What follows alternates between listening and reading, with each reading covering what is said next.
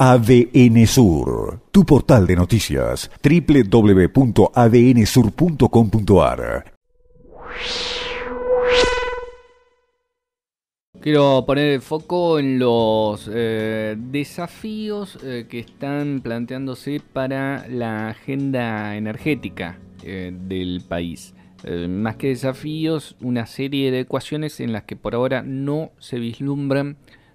soluciones a la vista pensando en lo que tiene que ver con las nuevas restricciones al dólar. Esto ha generado ya voces eh, de alarma en el sector, en lo que tiene que ver con la industria eh, petrolera. Hay analistas que están advirtiendo de que las inversiones que en todo el país se necesitan en el orden de los 6.000 a 7.000, 7.500 millones de dólares para mantener las curvas de producción podrían reducirse a un tercio de ese valor, es decir, 2.000, 2.500 millones de dólares en función de estas nuevas eh, restricciones, un planteo que está haciendo, por ejemplo, en las últimas horas el analista eh, Daniel Lejerold, planteando eh, fuertes interrogantes para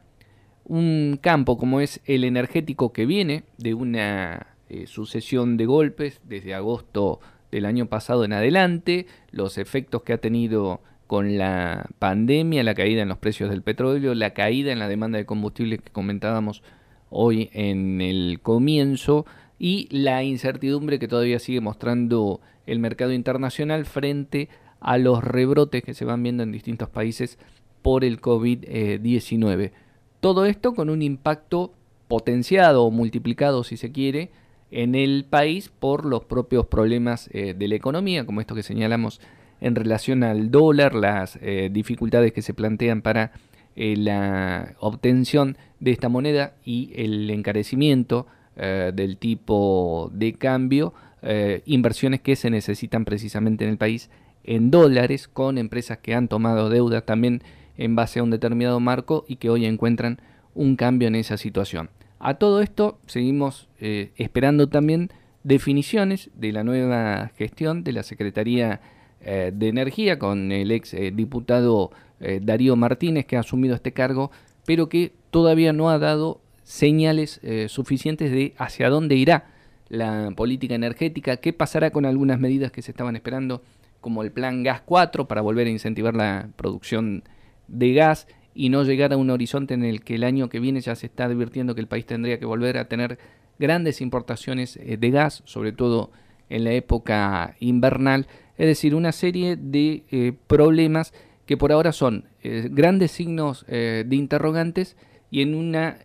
en un área tan específica como la de energía, en la que lamentablemente el gobierno nacional dejó pasar prácticamente los primeros 10 meses de gestión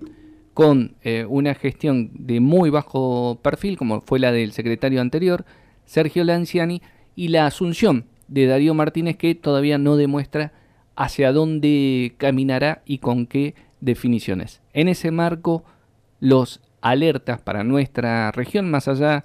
de la buena perspectiva que trazó en las últimas horas el nuevo gerente eh, de IPF de la regional eh, sur, digo, en ese marco las alertas se encienden para nuestra región de cara a lo que se esperaba que el año próximo recuperara actividad, recuperara inversiones y también puestos de trabajo en torno al petróleo.